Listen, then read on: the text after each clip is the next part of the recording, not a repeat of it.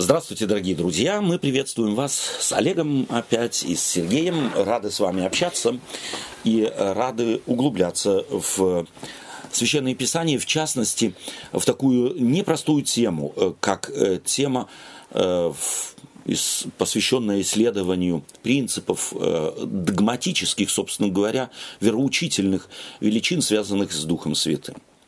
Здесь позвольте мне, может быть, одну вещь сказать. Э, для чего догматика? Во всяком случае, так я воспринимаю историю догматики. История – это начало. Когда догматика как таковая появилась в христианстве, начала она появляться где-то э, в третьем-четвертом столетии, в частности, и учение о триединстве. И вот история догматики учит нас тому, что первохристиане, христиане первого, если можно так сказать, потока, простите за эту фразу, может быть не очень точную, но вместе с тем именно так я это ощущаю, не хотели всех научить тому, как надо понимать Библию. Они вынуждены были что-то формулировать, потому что в церкви находилась масса язычников, которые никак не жили Словом Божьим и не чувствовали его. И потому они попытались некоторые вещи, в частности учение о триединстве, облечь совершенно определенные формы, совершенно определенные предложения, образы. Но эти образы не мыслили они как абсолютные образы. Они мыслили еще и в категориях так называемого апофатического богословия, то есть богословия отрицающего что-то. Это мы забываем. Это, может быть, многие и не знают. Вот э, для примера просто хочу привести такую вещь. Вот христиане согласятся э, со всеми утверждениями, положительными утверждениями всех религий. Э, буддизма ли, даосизма ли, э, индуизма ли, мусульманства ли, и даже да, атеизм, наверное, нет, но вместе с тем, э, могут согласиться. Если индуисты, буддисты, даосисты, э, мусульмане говорят «Бог вечен», христиане говорят «да». «Всемогущ» – «да». «Всеведущ» – «да». «Вездесущ» – «да». «Вселюбящ» – «да». Но вот тогда, когда начинают, э, в частности, мусульмане, как хороший пример, или индуисты, или буддисты говорить Бог, если вы же признаете, христиане, что Бог вездесущ, да, говорят христиане, ну тогда же он и в этом столе, да, говорят христиане. Но тогда делают вывод, буддисты, тогда стол Бог. И вот здесь христиане пользуются очень важным э, э, приемом апофатического богословия. Да, Бог везде и в столе, но от этого стол не становится Богом. Вот это очень важно.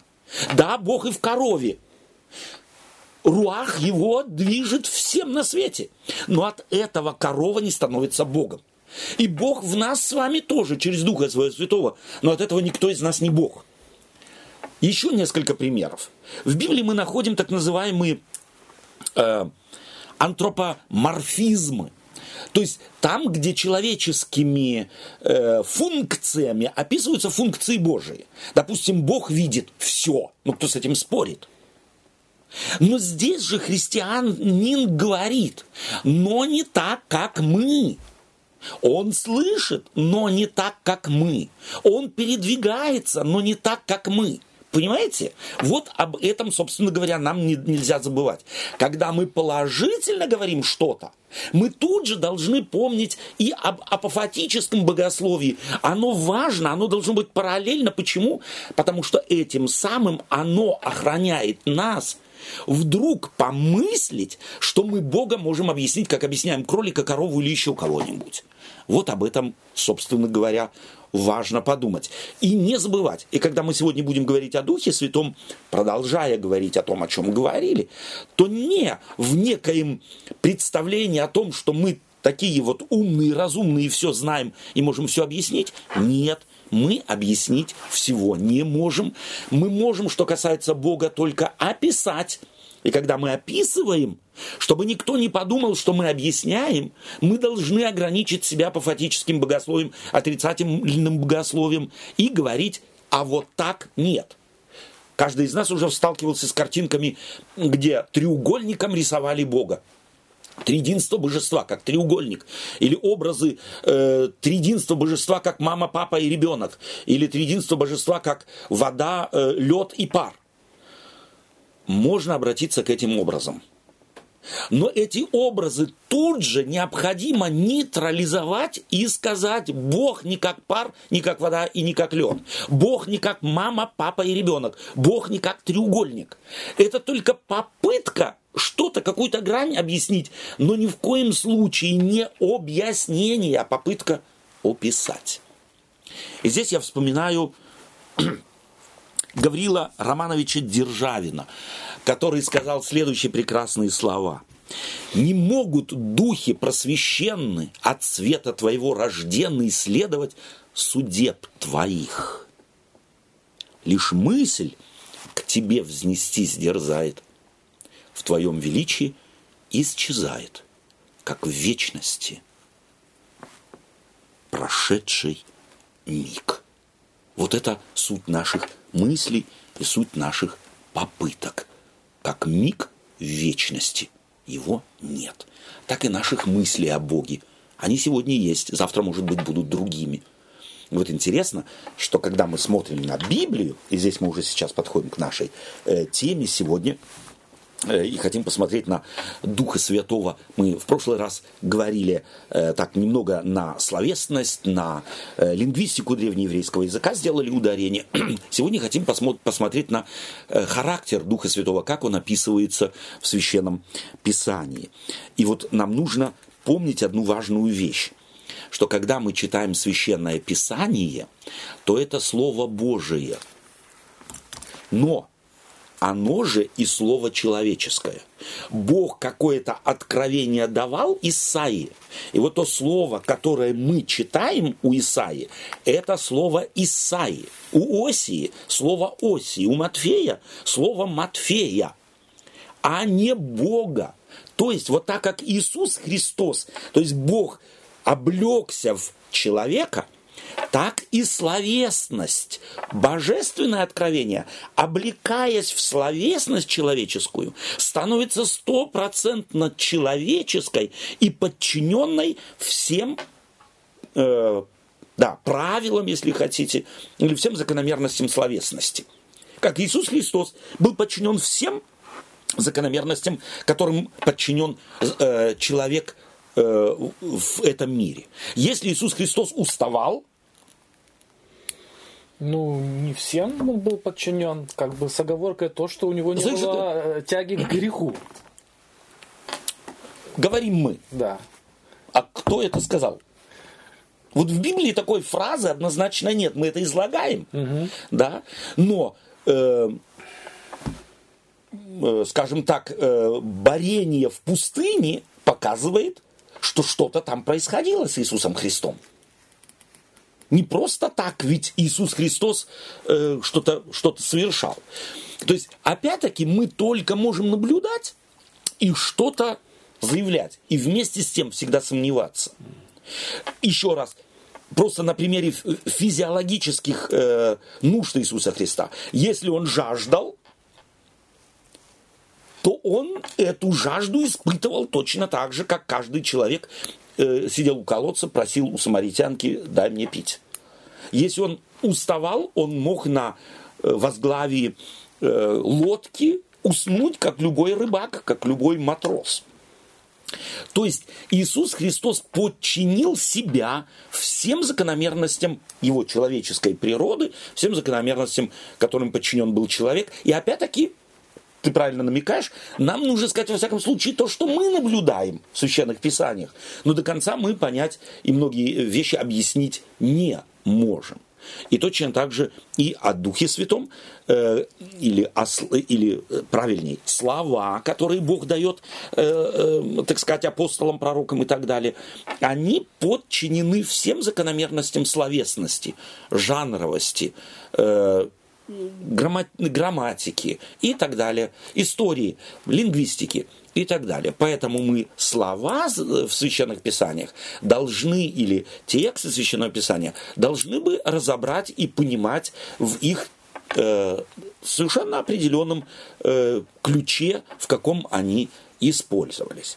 Давайте мы сейчас начнем читать э, из Евангелия от Иоанна 3 главы стих 8. Дух дышит где хочет, и голос его слышишь, а не знаешь, откуда приходит и куда уходит. Так бывает со всяким рожденным от Духа. О чем мы здесь говорим, или что мы здесь прочитали о Духе Святом? Сравня... Иисус Христос сам ветром. сравнивает с ветром. То есть мы повторим просто-напросто э, слово «руах», здесь Иисус Христос был иудей, был еврей, он, скорее всего, говорил на еврейском языке или на арамейском языке, очень близком к еврейскому языку, и употреблял слово «руах». Переводится это слово, или возможность его перевода?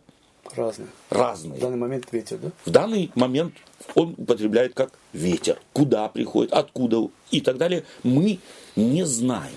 То есть на самом деле Дух Святой э, Э, в попытках даже э, Иоанна, в частности, передать слова Иисуса Христа, он очень неоднозначен. Он многозначен, да, то есть э, он фактически ставит слушателя, ставит читающего перед фактом, что мы, и это сам Иисус Христос сказал, не можем облечь или втиснуть Духа Святого в какие-то рамки. Мы можем словом описать каким-то, но это слово само по себе э, Относительно. Э, очень относительно. То есть оно показывает и относительность нашего восприятия Духа Святого. А именно, что это как ветер. И опять, ветер не в, нашем, в нашей категории, в наших категориях, когда мы э, можем, так сказать, циклоны, антициклоны наблюдать, и фотографировать и где-то их локализовать, в то время локализовать ветер было невозможно. Видно было только его проявление, откуда он приходит и почему он вообще приходит, и почему он иногда бывает слабый, иногда бывает сильный, иногда крепчает до бури. Этого люди объяснить не могли. Мы сегодня Можем, и потому мы поймем только это слово правильно, если э, учтем, что оно, или этот образ, ты сегодня говорил, когда еще мы перед камерой не сидели, что, скорее всего, апостолы, живя в наше время, избирали бы э, другие образы для того, чтобы объяснить то, что объяснить хотели. Потому чтобы правильно понять э, прежние э, или тогдашние обороты речи и слова, нам необходимо э, знакомиться с культурой того времени, чтобы не вкладывать в эти образы, в эти картины свои представления. Давайте прочитаем э, следующую, э, следующий отрывок, э, или несколько стихов. Это 2 Коринфянам 13.13 13 кто-то. Э, пусть, э, Олег, ты уже ищешь, угу. да, 2 Коринфянам 13.13? 13? Ты, пожалуйста, Римлянам 15.30 э, открой. Римлянам 15.30, а я открою э, э, Деяния апостолов. Читай, Олег, пожалуйста, да. 13 главу. Благодать 13. Господа нашего Иисуса Христа и любовь Бога Отца и общение Святого Духа со всеми вами. Аминь. Э, давайте прочитаем Римлянам 15.30. Между тем, э, умоляю вас, братья, Господом нашим Иисусом Христом и любовью Духа, подвязаться со мной в молитвах за меня и к Богу. Угу. Любовью чего? Или кого? Иисуса Христа. То есть здесь в одной линии мы встречаем... И любовью духа, оказывается. Да, и любовью духа. Да? То есть Бог есть... Любовь. Любовь. В разговоре с самаритянкой Иисус Христос говорит, Бог есть дух. И здесь э, апостол Павел увещевает, давайте любовью духа. И здесь речь идет именно об руахе. Э, о котором мы как раз ведем речь. Пожалуйста, Олег. У меня вопрос. Угу. Вот мы неоднократно подчеркивали, что, в принципе, э, такой вот культурной разницы, да, mm скачка между, допустим, mm временем апостола Павла mm и там Иеремии, Исаии да. не было. Особо. Да, ну, да. То, почти mm то же самое все да. было. Но если мы читаем пророков, мы никогда не можем, или никогда, не говори никогда, во всяком случае, я не помню, чтобы вот такие формулировки бросались. mm Почему да. именно здесь это стало вот такие вот оконцовки, да, ну ладно, Иисус Христос понятно, mm тогда Иисус Христос еще не пришел, но вот это любовью Отца и общение Святого Духа, Откуда вообще вот оно, угу. почему оно начало добавляться? Угу. Э, вот смотри, дело в том, что мы вообще-то в Ветхом Завете э, интересную вещь наблюдаем, что, э, допустим, в э, книгах судей повествуется о том, что дух, допустим, мог найти на Самсона, да. на Ифая, там, э, на различных, э, различных спасителей, героев народных. Но дух проявлялся там, вот впечатление такое как-то хаотично. Угу. Больше это было похоже на, э, на, э, на самом деле, то есть люди, смотревшие на человека, который исполнен был духа, как на, не, на, на, некоего, на некую личность чуть-чуть не от мира сего. Странный человек странная личность. Посмотрите на э, Самсона, в частности, под влиянием Духа Святого, что он делает. Он массу вещей делает, в которых, на первый взгляд, и на, и на второй, и на третий тоже нет смысла. Снял ворота города и взял и потащил их куда-то на гору. Зачем? Взял лис, поймал, связал их хвосты и так далее. Как он это сделал?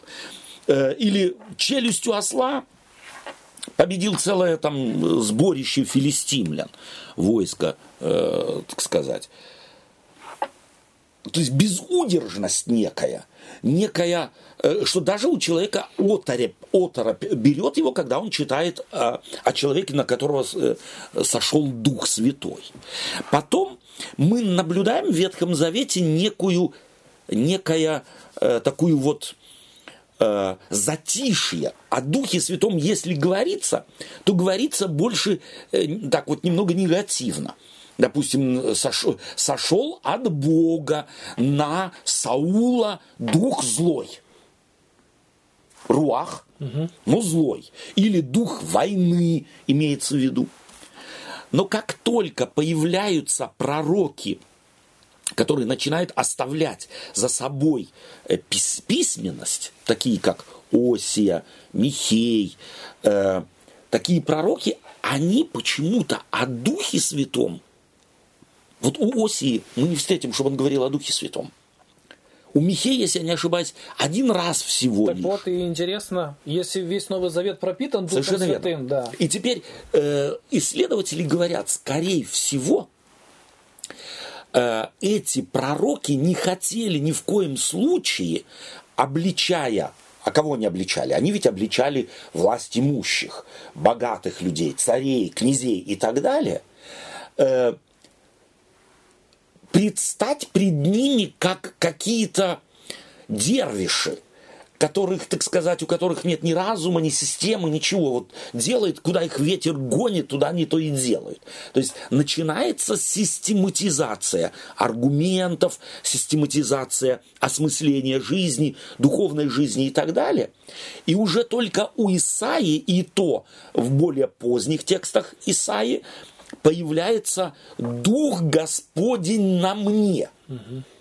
И вот этот Дух Господень здесь, по сравнению с Духом, действующим в книгах Судей или там в отдельных эпизодах э, во время царей, этот Дух вдруг почивает на ком-то.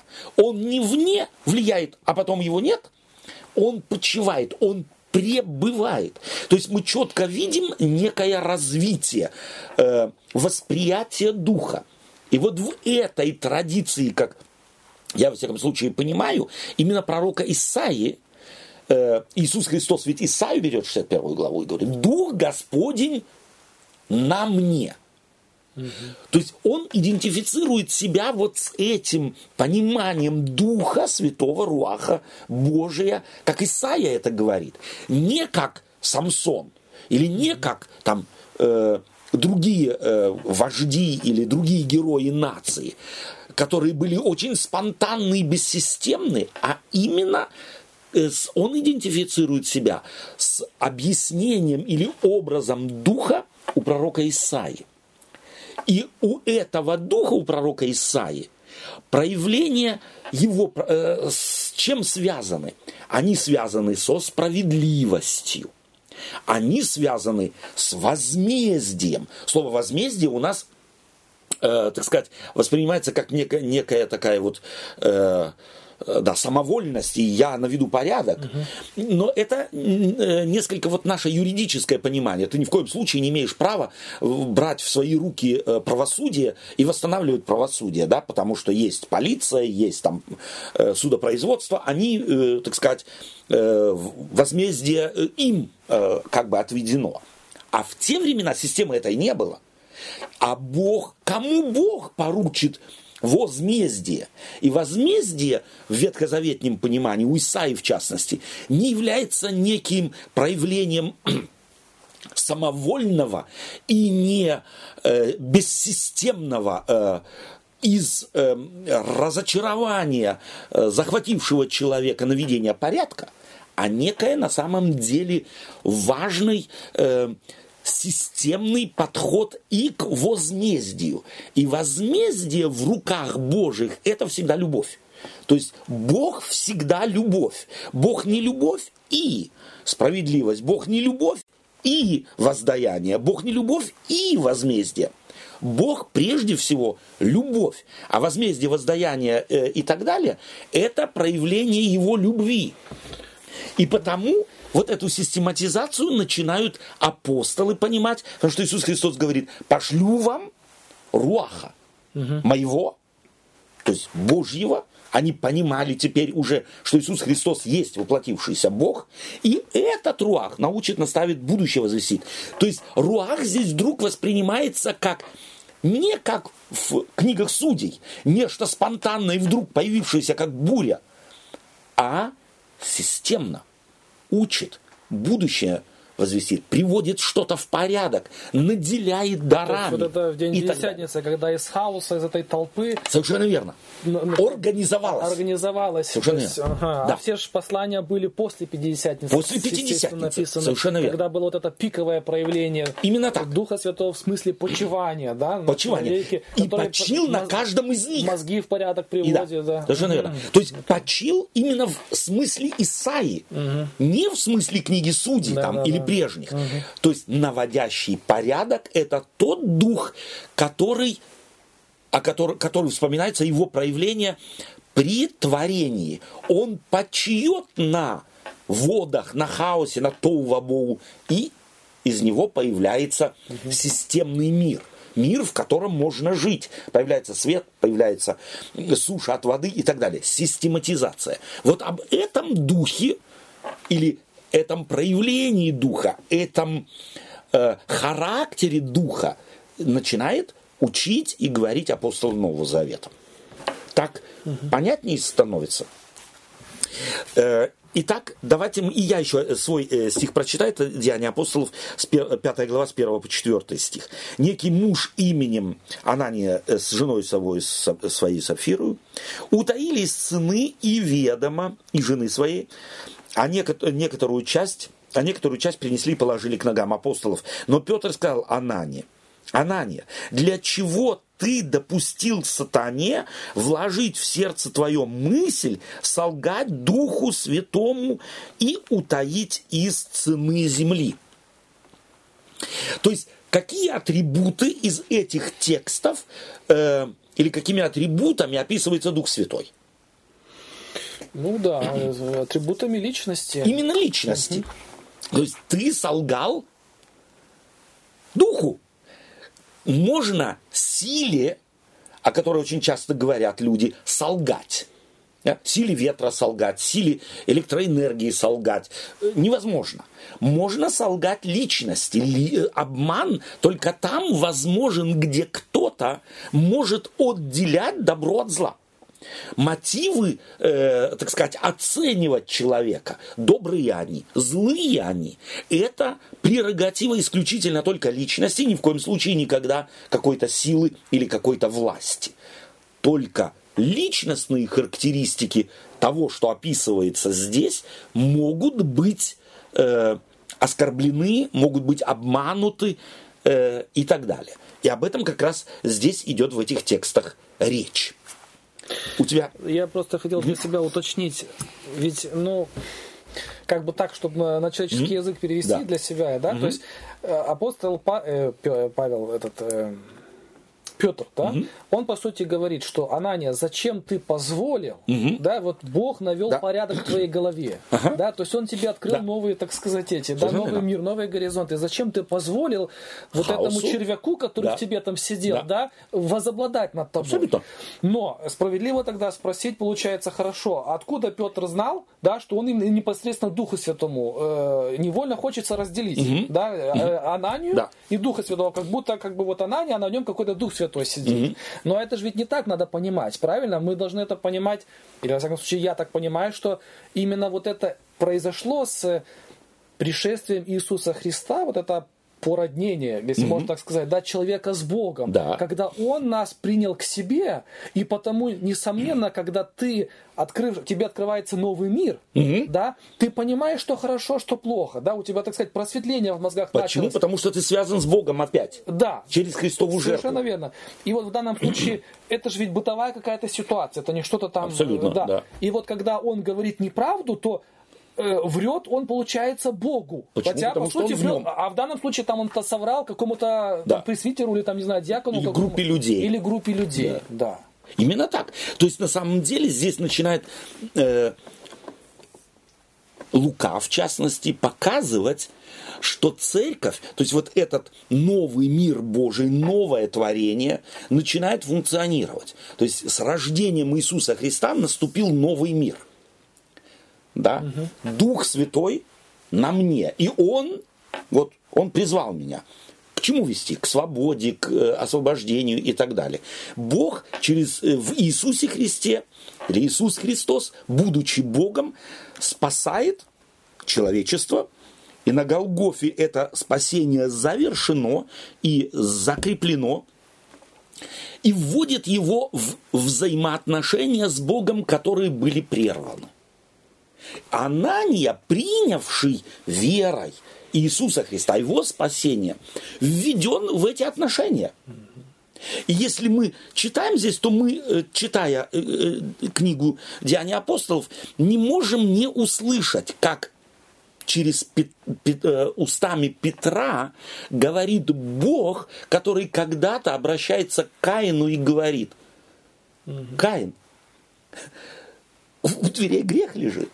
А потом, да. когда он скажет, ты где кровь брата твоего? Вот она вопиет. Но в данном случае э, Анания недалеко ушел от Фомы, потому что тут тоже говорит, покажи нам отца. Он Совершенно делит. верно. Он да. не понимает, что здесь делить не надо. Абсолютно. Ничего, да? Абсолютно. И, и, и та же самая Анания не видит Э, в этой ситуации, что за всем этим стоит, стоит Бог. Бог. Ведь, да. Именно Кого так. ты пытаешься обмануть. Именно так. То есть и вот здесь э, интересно, что здесь вот слово э, «зачем ты утаил сатане», сколько мне известно, именно здесь э, не, не имеется в виду личность, а имеется в виду вот этот хаос, вот это прежде, это греховное, которое, как ты подчеркиваешь, в тебе живет. Зачем ты позволил вот это перво, э, первое значение слова шатан – это хаос, это сопротивление влиянию Духа Святого. В частности, почему ты этому сопротивлению дал право возобладать тобой. И таким образом обманываешь ты Бога. Можно Бога обмануть? Он все. Э, знает, он все ведает. Но это вот перспектива человека показывается здесь апостолом э, Петром, или в частности Лука над этим работает, чтобы показать, смотри, Бог могущественно начал наводить порядок. Людей изменил настолько, что они ни за что не держались, и все у них было общее, а один все-таки держится. И держится греховно. То есть ведь грех весь его был не в том, что он утаил что-то, а грех был в том, что он утаил. Его прижали, а он это... Да. То есть это... Что он хотел, извиняюсь, что он хотел создать видимость праведности. Он хотел создать видимость полной отдачи в то время, когда ее не было. Он играл в театр. Он думал, что если я людей надую, и все будут думать, смотри-ка, какой самопожертвованный, то и Бог будет такого же мнения. И Дух Святой будет такого же мнения. Э, читаем дальше. Давайте 1 Коринфянам 2 глава с 9 по 10 стихи. 1 э, Коринфянам. Да. Вторая глава. Можно тебя попросить, да. Сергей? 1 Коринфянам, вторая глава, э, с 9 по 12 стихи. Ну, как написано, не видел того глаз, не слышало ухо, и не приходило это на сердце человеку, что приготовил Бог любящим его. А нам Бог открыл это Духом Своим, ибо Дух все проницает и глубины Божии. Угу.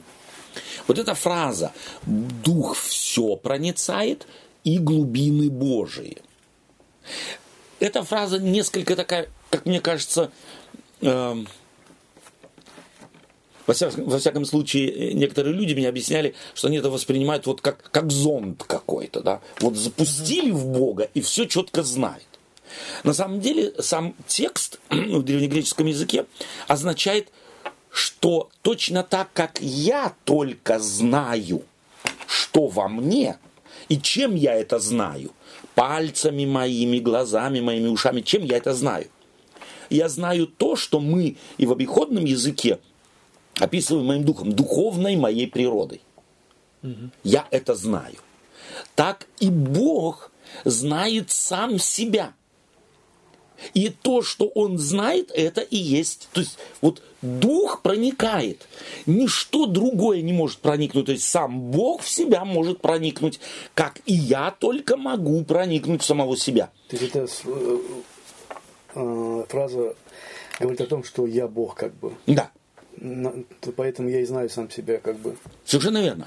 То есть, так, другими словами, вот э, здесь вот в том-то и сложность э, учения о триединстве, э, которая на самом деле большинством христиан э, не понимается, э, и мы уже об этом говорили, я хочу повторить, что данное, э, данный текст опять показывает, что на основании именно таких текстов древние христиане 3-4 столетия кстати, те, кто говорят, что это придумали католики, католиков в это время еще не существовало. Они появятся только в 8-9 столетии. Это не католическое учение, это исконно христианское учение, исконно христианский взгляд на Библию, которые пытались описать то, что в Библии наблюдают Бога откровения Отца, Сына и Духа Святого. Но не просто так, потому что у них руки чесались и им делать нечего было, или чтобы кого-то ограничить, а потому что внутри церкви были гностики, были христиане, не знавшие Ветхого Завета, в частности, так, и священных писаний, так, как должно знать, и цеплялись за определенные слова, и думали, что могут Бога объяснить. Поэтому учение о триединстве в третьем-четвертом столетии развившееся было исключительно этим учением, была сделана попытка, как мы уже сегодня говорили, сохранить человека от его убеждения в том, в чем были убеждены гностики, что они могут как Дух Святой проникает в Бога и знает, каков Он, так они думали, что они своим духом могут проникнуть в суть Божию и знать Его мысли, Его помыслы и так далее. И мы чувствуем, что здесь э, вот это шаманистское представление мира очень у гностиков было близко. То есть шаман чем отличался от других людей? Что он знал пути, как можно в иной мир проникнуть так и в христианство входит вот такое представление о том, что есть отдельные люди с особым даром, которые могут проникнуть и в тайны Божии. И начинают спекулировать. Почему, допустим, книга Откровения зак... э, э, заканчивается вот этими словами «Кто прибавит книги сей?» угу. а? И кто убавит? А? Некие наказания, что ты будешь лишен вечности. Почему? Потому что книга Откровения своим духом очень близка, так вот, каждому человеку. Я бы сказал, духовно вкусна. Э, мне что же сны снятся? И тебе тоже? И тебе тоже. А чем мы хуже апостола Иоанна? И мы тоже можем видение видеть. И мы можем что-то объяснить. И надо только техникой, э, так сказать, завладеть или овладеть. И ты будешь откровение иметь не хуже, чем апостол Иоанн. И вот потому интересно, что э, э, кто прибавит книги сей, не написано книгам сим, а книги сей, имеется исключительно книга Откровения э, в виду, и эта книга полна образов, невероятно огромного количества образов, взятых э, из Ветхого Завета, в основном-то, которые, которыми можно манипулировать. И подобные вещи происходили в христианской церкви первых веков, и от этих людей, отмежевываясь, христиане пытались, на самом деле, верные слову христиане, христиане, э, знавшие свою ограниченность, знавшие свою неспособность проникнуть в тайны Божии, тем паче те, которые священными писаниями не открыто, пытались этому научить и церковь через учение, в частности, о триединстве божества. Поэтому нам нельзя отделять, допустим, вот когда мы говорим о Духе Святом, так называемый э, предмет пневматологии в э, теологии. Да? Есть теология, есть христология, есть пневматология. Да? То есть учение о Боге, учение о Сыне и учение о Духе Святом. Эти предметы ни в коем случае нельзя применять каждое отдельно, как отдельное блюдо. Они должны всегда, эти три области теологии, должны быть тесно всегда друг с другом связаны. Э, и здесь, опять-таки, вспоминаю я э, Маяковского, Владимира, который в поэме «Ленин», Ленин да. говорит, мы говорим партия, подразумеваем Ленин. Мы говорим Ленин, подразумеваем партия. Вот это он украл из христианской теологии из христианской христологии, пневматологии. А именно, когда мы говорим о Боге, мы должны в подсознании иметь о Боге Отце, мы должны в подсознании иметь все, что в Библии говорится об Иисусе Христе, о Духе Святом.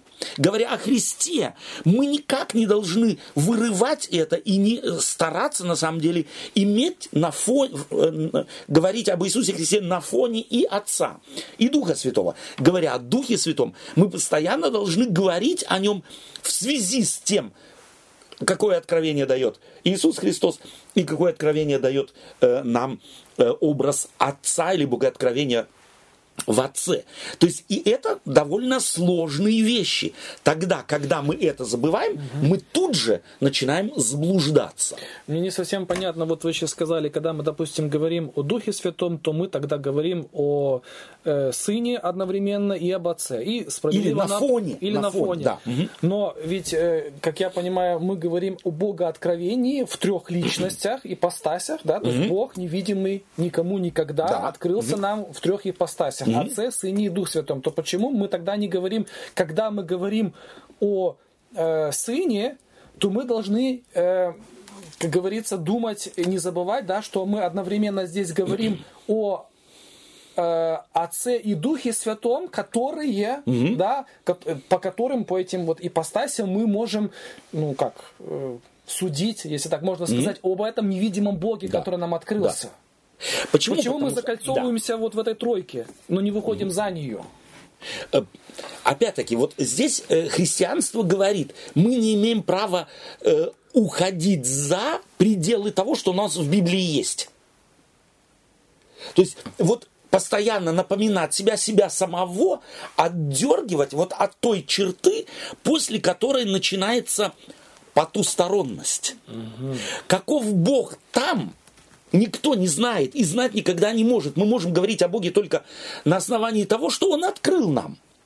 И Он открыл себя именно вот в этих ипостасях. Поэтому мы только на них и останавливаемся. И на них останавливаемся. Угу. Иначе бы мы были похожи на индуистов, на буддистов, у которых Бог э, весь сколько аватар угу. и э, бесконечное количество. Но это домыслы людей.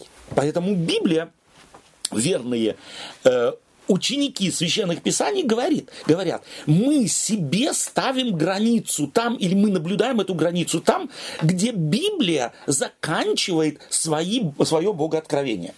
Мы не можем э, считать или думать, что мы можем, отталкиваясь от того, что знаем, делать выводы о том, чего мы не знаем. Допустим, я, э, зная или мы зная мир материальный, можем себе представить, сидя в этой комнате, что за той дверью творится. Мы можем представить и довольно, э, с довольно большой степенью вероятности. Сегодня вечер, а значит, э, там, скорее всего, если свет не горит, то темно. А если там свет горит, то так же светло, как здесь. То есть на основании нашего опыта мы не находясь за какими-то дверями, можем себе представить, что там есть, с довольно большой степенью вероятности. Вот этого мы не можем о Боге. Мы, находясь, скажем так, вот в мире, в котором Бог пролил свет относительно самого себя в образах Отца, Сына и Духа Святого, не можем, зная их, заключить о том, чего мы не знаем чего мы не видим и никогда не увидели. Ну, а то, что знаем, это же ведь, э, это же, допустим, его сущностные какие-то, да, э, характеристики, да. его э, личностного вот характера, которые он нам открыл угу. через вот эти ипостаси. Мы же можем сказать, что да, это присуще этому невидимому Богу. Или Совершенно это, верно. Так мы можем Совершенно сказать. верно. Но что присуще этому невидимому Богу? Исключительно характерные. Да, да. Им исключительно, на самом деле, характерные черты. Бог есть любовь. Да. Он долго терпелив, много милостив, э, сожалеет о бедствии и так далее. Вот это мы, Да. это открывается как в том, так в другом, так и в третьем. Но что касается его на самом деле э, э, сущностных, э, характерных черт его того, как, упрощу я, того, как он выглядит, да, э, Потому Библия и говорит, не делай себе никакого изображения. Почему? Потому что любое изображение уже и есть Искажение. искажение, а следовательно может быть началом э, язычества. Почему так радикально Библия э, в, в данном смысле? Потому что она хочет освободить человеческий мозг, человеческое миропонимание и ввести его э, в совершенно определенную территорию, где ты всегда ведом Богом. Вот человек, знающий, что он мало знает, всегда будет ориентироваться на Бога. Но как только он начнет думать, что он знает о Боге, все, он уже отрывается от Бога. Его не тянет к Богу. Он начинает считать, что он может манипулировать Богом. И вот здесь э, очень важно, допустим, посмотреть на богооткровение Ветхого Завета. Моисей у горящей купины, или не, не, э, неопалимой купины, так, горящего куста, спрашивает в конце концов, после долгого диалога с Богом, как твое имя? И Бог ему говорит, Яхве. И вот все христиане э, в большинстве своем говорят, ну вот это имя Бога, Яхве. А ведь на самом деле это не имя. Бог, говоря имя мое Яхве, говорит, я тебе не скажу, как меня зовут. Почему? Потому что Моисей получил наивысшее образование египетское, и из египетского мира понимания он и спрашивает имя. А египетские жрецы, египетские ученые, таким был Моисей, считали, что если кому-то известно имя Бога, то тогда Бог становится карманным Богом. Тогда им можно То манипулировать. есть поэтому он спрашивает, какой Бог послал тебя. Э, Зная, какой Бог, так я могу ему лучшие жертвы принести. Потому Совершенно я могу верно. переманить этого Бога на мою сторону. на мою сторону. Но Бог говорит Яхве, и вот точный перевод этого слова, собственно говоря, приближенный перевод этого слова, как известно большинству из нас, я таков, каким буду. Нет, я таков, какой есть, а так, я таков, каким буду. Ты меня не поймаешь. Ты меня не постигнешь. Ты меня не возьмешь и не сделаешь своим слугой. Слугой будешь ты, а я буду тот, кто идет рядом с тобой. Я буду вести, а не ты меня. И вот посмотрим, если смотреть ветхозаветную историю народа Когда израильского. Яков отвечал, э, когда спрашивал, как твое имя. Когда, после, после борьбы с ангелом. Да, оно чудно. Да. Какое это слово? сказал чудно, ничего не говорит. А уже народ израильский думает, все, они еще в языческом миропонимании, как идти на войну, они что с собой тащат? Ну, это... Ковчег. Да. Они думают, Бог с нами, нам ничего не может это самое. Э, То есть, на самом деле, как фетиш. И вот от этого представления, что Богом можно пользоваться, Бог потихонечку их освобождает, потому разрушение Иерусалима одно, разрушение Иерусалима второе, а потом окончательное во времена уже апостолов в 70-м году. Это этапы от учения Богом своего народа, что Бог где-то в каком-то ящике сидит. И что если у нас храм, то с нами ничего случиться не может. Это было их убеждение, читайте иудейскую войну Иосифа Флавия. Они были убеждены, что в храме, и пока храм, мы сохраним храм, а следовательно нам ничего с нами произойти не может. Поэтому Иисус Христос начинает учить их и говорить, что не на этой горе и не на той, а Бог ищет себе поклонников, которые поклоняются Ему в чем? В духе. Вот опять, давайте поймем это, э, эту фразу. В духе и истине. Боги, то есть. То есть в Боге, но в Руахе, опять-таки, богопоклонение перестает быть богопоклонением по какому-то рецепту.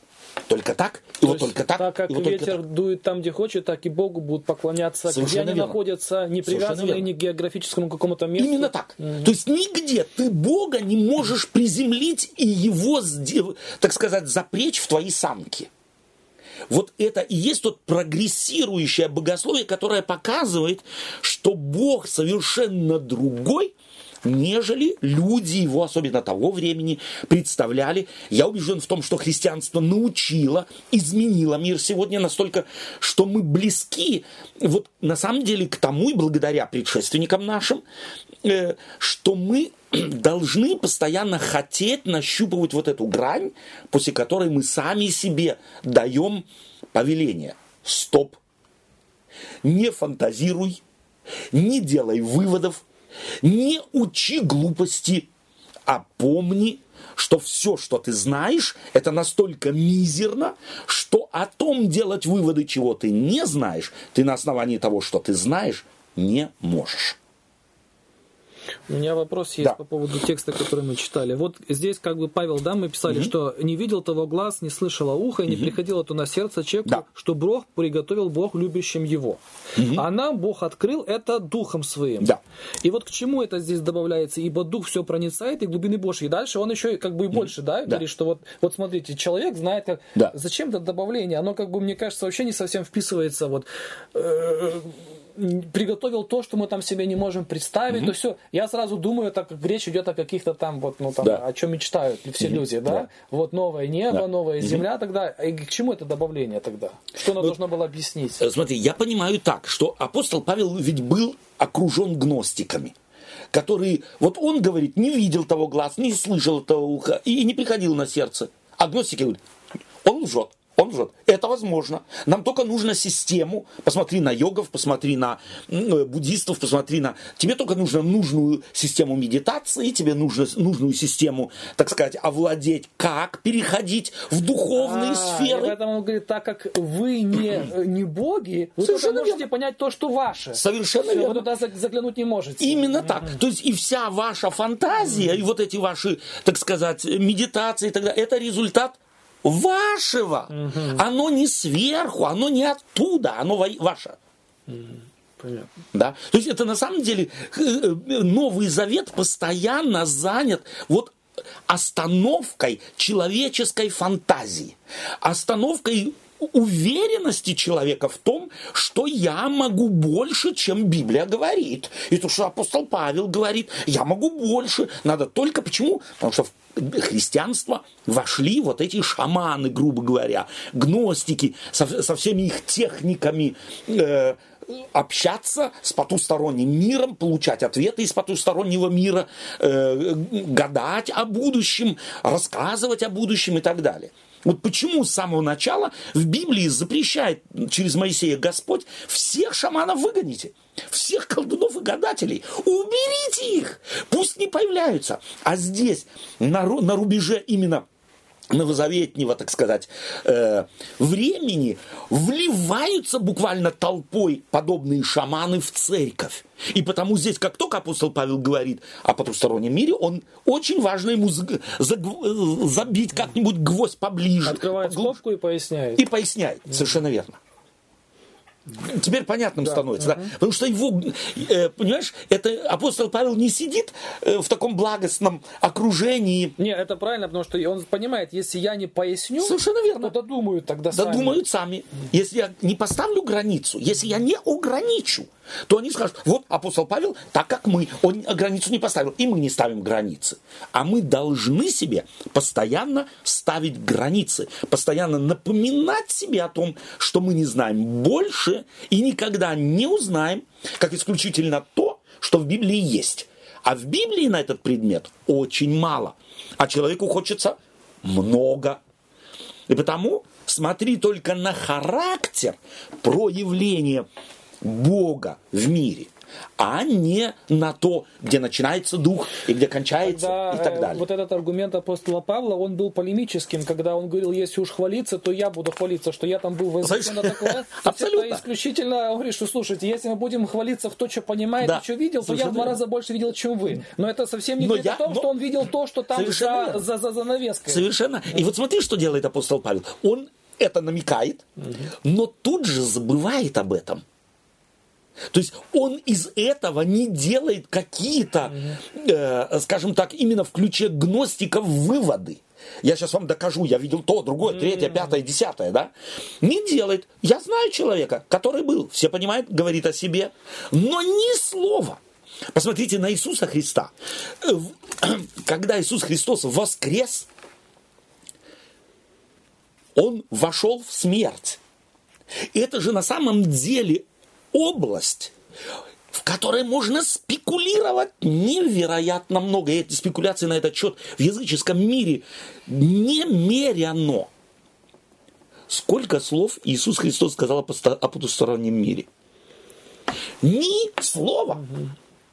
Вот Библия держит нас на этой стороне, а не на той – и эту границу четко наблюдают апостолы. Эту границу четко наблюдает Священное Писание. И завершает, не прибавь и не убавь ко всем видениям, ко всем снам, ко всем э, э, переживаниям там духовным каким-то, медитативным или еще каким-то, которые у тебя есть. Не прибавь.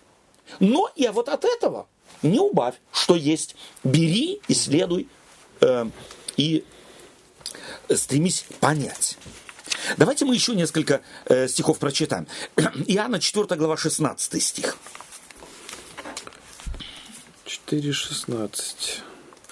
Иисус говорит ей, пойди, позови мужа твоего и приди сюда. Жень, 16 только, да? Да. Угу. Первое, нет, первое Иоанна, не Евангелие от Иоанна. Ой, первое послание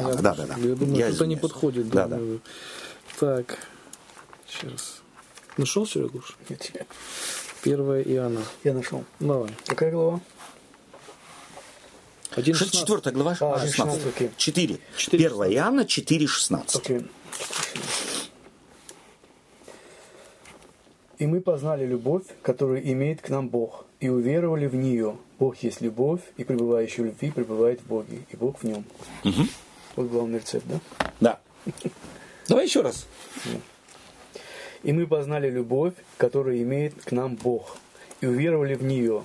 Бог есть любовь, и пребывающий в любви пребывает в Боге, и Бог в нем. Да. Вот Бог в нас как может пребывать? Вот. Вот.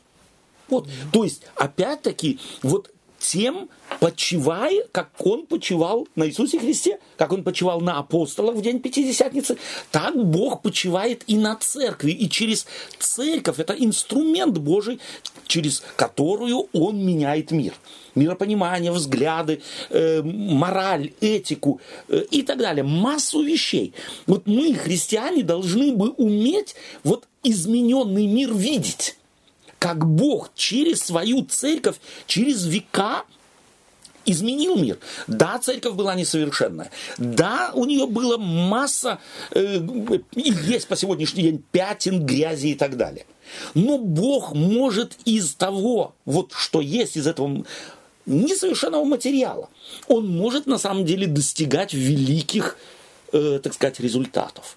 Если мы сравним мораль и этику двухтысячелетней давности, полутора тысячелетней давности, 500 лет недавности, посмотрите на Лютера, посмотрите на, на Цвингли, посмотрите на, э, так сказать, э, реформаторов первого часа.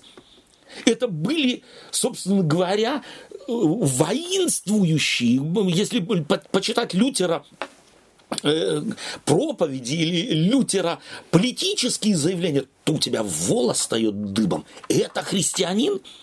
Почему мы это можем?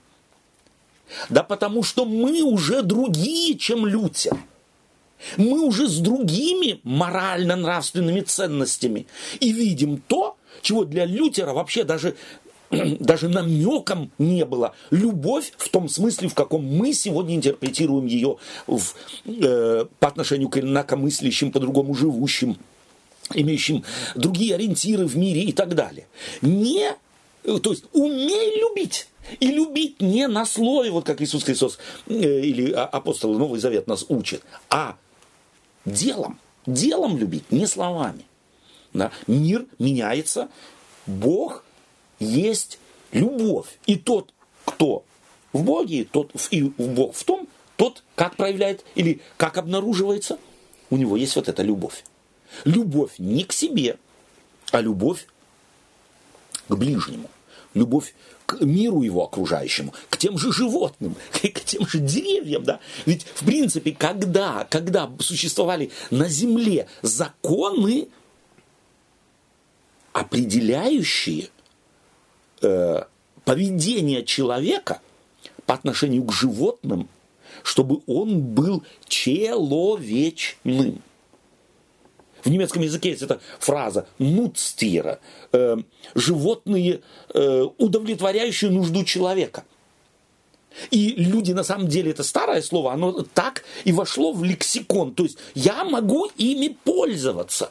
Но уже Библия через Моисея, буквально на первых страницах говорит в четвертой заповеди. Не только не ты, не сын твой, не дочь твоя, не раб твой, не рабыня твоя, но еще и не осел твой, и не вол твой. Пусть не работает. Пусть отдыхает. Животное поставлено рядом. То есть не, не в одни ворота играя, а... Совершенно верно.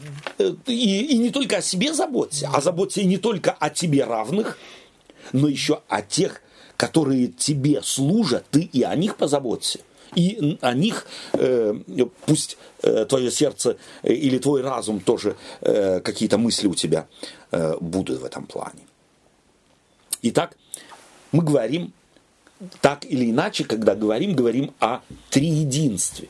И когда мы говорим о триединстве божества, то мы должны помнить, простите, я еще раз повторюсь, что это учение не задумано было, или это, э, так сказать, да, догматическая величина не задумана было для того, чтобы э, человека научить и сказать ему, каков Бог, а исключительно ограничить человека, имеющимся в Библии. А в Библии мы видим равно, как Отец, как Сын, как и Дух Святой, равными атрибутами описываются, которые исключительно только характеризуют личность а потому э, э, древняя церковь, церковь первого часа, и говорила о три единстве, то есть она сохранила верность Библии, библейскому э, принципу абсолютного монотеизма «Бог един», но, видя, как Бог открывается, описывает это как три единства. И в богословском языке это пояснить можно – сложно, но нужно пояснить. Бог, на, Бог меньше, вот это учение о триединстве предполагает, что Бог меньше, чем три, но больше, чем единица. Бог сверхединичен, и, но не троичен, вот в этом смысле. Бог сверхединичен. Вот это то, о чем говорит, говорят христиане первого часа, и в этой мудрости своей они не учат чему-то, а описывают ради того, чтобы нас, людей, поставить перед границей наших возможностей и показать нам отсутствие каких-то наших возможностей, которые заходят за границу открытого в Слове Божьем. Поставим точку? Да. Какие с собой берем мысли, может быть, одним-двумя предложениями? Еще раз убедились в том, что мы не знаем, кто такой Бог. И это хорошо. Да? То есть мы на самом деле его рисовать mm. не можем. Не делая себе кумира, не означает на бумажке, на дощечке или еще что-нибудь на холсте, а и в голове. Потому что любой образ, любой кумир, прежде всего, в голове появляется. Спасибо тебе за твою ремарку. Ну и Бог нам не открывается как какая-то анатомическая или техническая да, э, величина. Величина, которую надо разбирать. Совершенно верно. Он, раз, он открывается нам как Бог есть любовь, свой да. характер открывает. И это да. главное, мне кажется. Это не только хорошо, что ты говоришь, тебе кажется, я думаю, что это как раз и есть та истина, на которой мы должны сосредотачиваться. Спасибо тебе, спасибо, Олег. Спасибо вам, дорогие друзья. Еще раз вспомним или вспомните Держави, Державина. Не могут духи просвященны от света Божьего рожденны постигнуть его величину. И это вот тот пункт, который, может быть, сегодня и стоит взять с собой в нашу и повседневную жизнь. Тогда и в церкви намного больше мира появится, когда мы перестанем спорить и ссориться о том, кто чего больше знает и доказать может. Всего вам доброго и храни вас Всевышний. До свидания.